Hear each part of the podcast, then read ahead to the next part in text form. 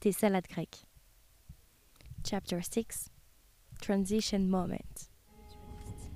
Mesdames, Messieurs, bonjour et bienvenue voyageurs nous ayant rejoints à bord de ce TGV Inouï numéro 8701 destination de Quimper. Je suis Julie, votre chef de bord accompagnée de Now it's real. I'm in France, in the train, and I'm thinking about the last 24 hours I had.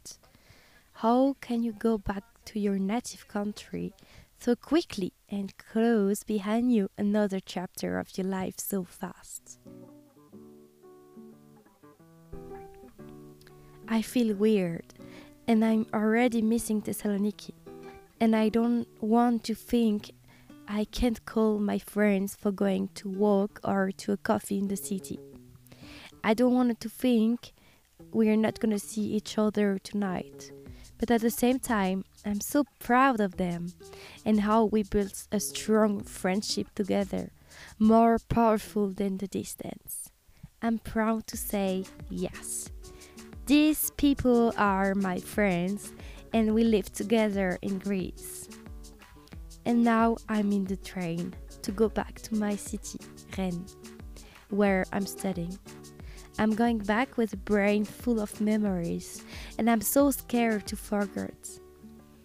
And I'm remembering the train for going to Paris in September. And I have the feeling this Erasmus wasn't real. It was only a dream that I had. And I and I was just in Paris for the weekend. And now I'm going home.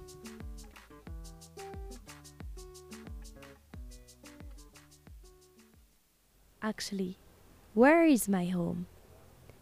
I'm confused and I don't know anymore. My home belongs to my people, to my friends, and to my family. But where? Am I gonna feel home with my family and my friends in my house in Quiberon? Am I gonna feel home with my friends in Rennes?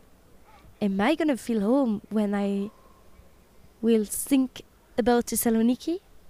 Defining where and how is my home change. I feel I have multiple home now, kind of small bubbles everywhere with my people. I'm not tired. I'm feeling alive. I feel the adrenaline in my blood because of the travel. I feel the joy to see my friends and my sister at the train station. I feel my heart heavy, thinking of Thessaloniki. And I'm thinking of our conversations, our goodbyes, and I know deeply I will be okay and they will be too. I know we will have some hard times to get into our life without each other, but we will make it. And we will make it good and properly as we know how to do it.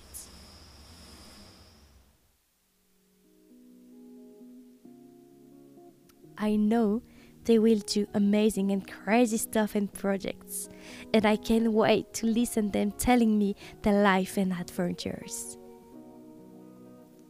Yes, we cried. We cried a lot, and we still want to. But we were emotional because we love each other, and we were feeling like a new family all together. A big bunch of friends from around countries. But we cried because it was fantastic and unique. We cried because we had to leave the temporal bubble so comfy and sweet.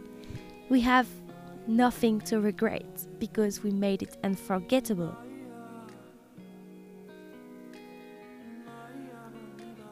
A few days after my way back, I went to a class.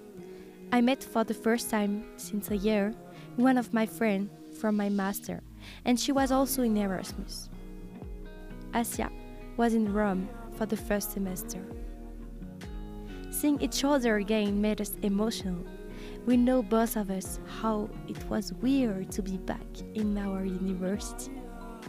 Someone said, You look like you were high and you just came back to the reality.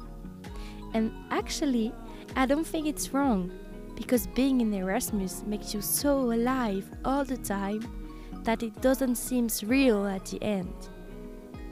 Kind of being high of life in a sense.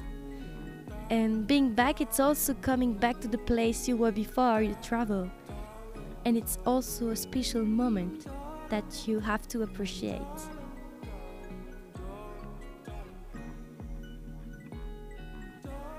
So I tell you next week keep smiling, enjoy the life. Bye, guys.